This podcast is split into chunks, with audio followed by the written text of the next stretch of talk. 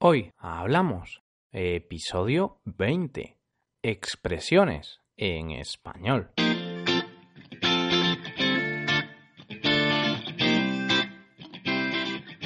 Bienvenidos a Hoy Hablamos, el podcast para aprender español cada día. Ya lo sabéis, publicamos nuestro podcast de lunes a viernes. Podéis escucharlo en iTunes, Stitcher o en nuestra página web hoyhablamos.com.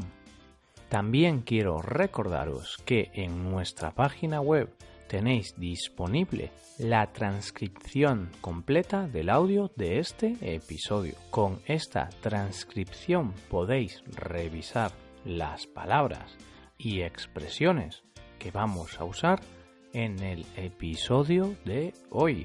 Hoy es miércoles y nos vamos a acercar aún más, si cabe, al español real, al español usado por los nativos. Hoy hablamos de expresiones en español.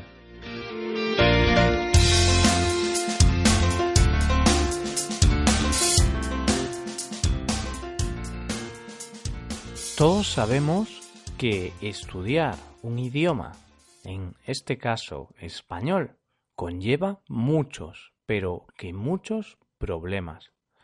Y en ocasiones puede llegar a ser algo aburrido. No obstante, aprender un idioma no solo se reduce a estudiar la gramática, el vocabulario o la pronunciación hay muchas otras cosas que son muy, pero que muy importantes para adquirir nuevos conocimientos. Aprender español no es tan simple como estudiar un libro o tener un profesor. Para llegar a saber español hay que conocer la cultura, sus costumbres sus expresiones y muchas cosas más. Con este objetivo, en Hoy Hablamos, os queremos acercar un poco más a nuestra lengua y cultura. Esta vez os traemos expresiones útiles y muy utilizadas en nuestro país. Para utilizar estas expresiones no hace falta tener un gran conocimiento del español, solo usarlas de manera adecuada y en el contexto apropiado. Hoy vamos a practicar tres expresiones bastante usadas por los hablantes nativos en España. Estas expresiones tienen significados distintos, aunque podemos encontrar un nexo común entre ellas. Están relacionadas. Para presentaros estas tres expresiones, vamos a contaros una historia. No os esperéis el Quijote, no somos tan buenos aún.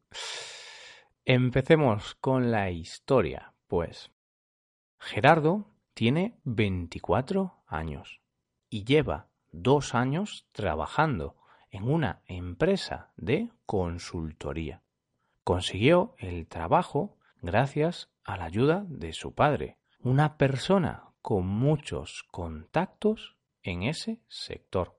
Desde el primer día se ha visto envuelto en algunas situaciones complicadas debido a su forma de ser. Gerardo es una persona un poco despistada. ¿Alguna vez se ha olvidado de enviar un correo electrónico importante? Las primeras veces su jefe ha hecho la vista gorda. Ignoró estos errores. No les dio importancia. Hasta ahora esos despistes no habían provocado ningún problema grande hasta ahora. Y es que resulta que el último correo electrónico que no envió era muy importante. estaba destinado al director de la empresa. Llegados a este punto, Gerardo se encuentra entre la espada y la pared.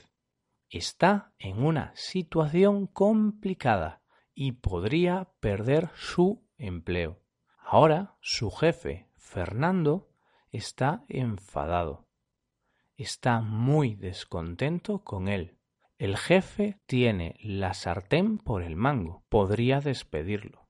Depende del jefe si Gerardo se queda o se va de la empresa. Bueno, en primer lugar hemos mencionado la expresión ha hecho la vista gorda. Y es que el jefe de Gerardo ha ignorado o no ha dado importancia a esos errores.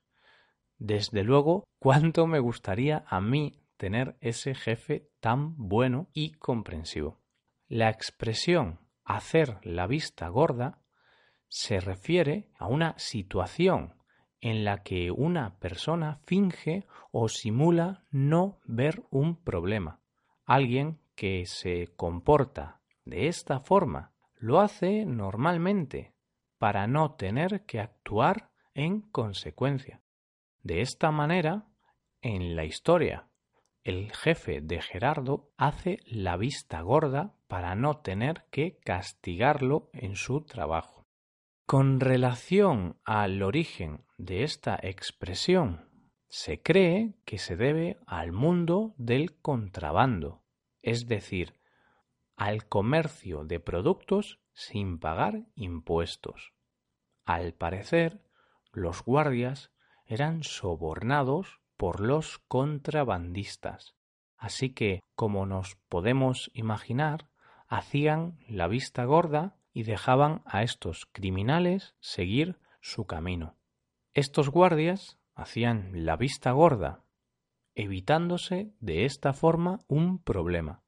Son muchos los casos y situaciones en los que se hace la vista gorda. Por ejemplo, un maestro que ve a un alumno copiando en un examen y decide no actuar. Este maestro está haciendo la vista gorda. Lo normal en esta situación sería que el maestro castigara al alumno que está haciendo trampas. Estoy seguro de que si mi maestro de escuela me hubiera pillado copiando, el castigo sería muy, pero que muy serio. Pero bueno, yo casi nunca copiaba, era muy buen alumno. Y hablando de castigos, me vienen ahora a la mente algunas situaciones donde no se hace la vista gorda. Si eres adolescente y llegas tarde a casa, seguro que tus padres no hacen la vista gorda. O si estás conduciendo y te pasas de la velocidad establecida, seguro que la policía te va a castigar con una multa. Bueno, y ahora pasamos a la segunda expresión que os queremos explicar. La expresión es encontrarse o estar entre la espada y la pared. Ahora Gerardo se encuentra en una situación complicada debido a ese mensaje que no envió al director de la empresa. Una persona se encuentra o está entre la espada y la pared cuando está en una situación difícil y no sabe cómo salir de ella. En este sentido, es verdad que Gerardo se enfrenta a un problema cuya solución es difícil de remediar. Gerardo está entre la espada y la pared. El origen de esta expresión viene de la lucha o confrontación de dos personas con espadas. Cuando un luchador pone a su oponente entre la espada y la pared, gana el combate. La verdad es que esta expresión tiene bastante lógica. ¿Correcto? Personalmente, cada año vivo una situación en la que me encuentro entre la espada y la pared. Os explico. El cumpleaños de mi madre y el cumpleaños de mi mejor amigo coinciden en el mismo día. Imaginaos cómo me siento cuando mi amigo me invita a su fiesta. Me encuentro entre la espada y la pared. Eso sí, como no podría ser de otra manera, paso ese día en compañía de mi familia. Otra situación donde te puedes encontrar entre la espada y la pared es cuando en un canal de televisión ponen tu película favorita y en otro canal tu programa favorito. ¿Qué eliges? Difícil, ¿eh? Aunque ahora, con Netflix y otras plataformas de televisión bajo demanda, ya no tenemos ese problema. Podemos elegir la hora y el día que queramos. Pero a veces, si estamos viendo la televisión tradicional, sí que encontramos ese problema. Y llegamos a la tercera y última expresión del día de hoy. Tener la sartén por el mango. El jefe de Gerardo está enfadado. No es la primera vez que Fernando se enfada con él.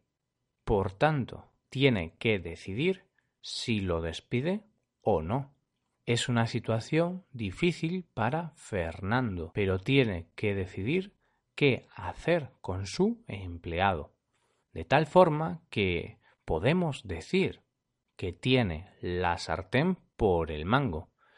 En español decimos que alguien tiene la sartén cogida por el mango cuando esa persona domina la situación o tiene el poder absoluto.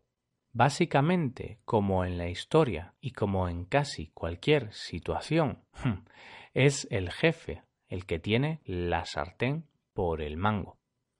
Como sabemos, la sartén es un instrumento de cocina para cocinar que se caracteriza por tener un mango. De esta forma, quien tiene el mango tiene la sartén y, en consecuencia, el poder. Fácil, ¿no? No sé en vuestro caso, pero en el mío, quien tiene la sartén por el mango en mi casa es mi madre. Y así sucede también en la casa de muchas familias españolas. De este modo, mi madre es la persona que tiene más peso o poder en mi familia. Lo que dice mi madre, hay que cumplirlo. Y estamos en la recta final del episodio. Y nos gustaría recordaros las expresiones aprendidas hoy. La primera es hacer la vista gorda, utilizada para referirse a la persona que simula o finge no ver un problema. La segunda es encontrarse o estar entre la espada y la pared, empleada cuando un problema tiene una difícil solución. Y por último, tener la sartén por el mango. Significa que alguien tiene el poder absoluto de una situación. Y hasta aquí el episodio de hoy. Espero que hayáis disfrutado de este podcast y que os haya sido de utilidad para aprender español. Si queréis ayudar a la creación de este podcast, sería ideal y magnífico que dejarais una valoración de 5 estrellas en iTunes. También me gustaría recordaros que podéis consultar la transcripción completa de este podcast en nuestra página web hoyhablamos.com. Muchas gracias por escucharnos. Nos vemos en el episodio de mañana, donde hablaremos de noticias en español Pasad un buen día. Hasta mañana.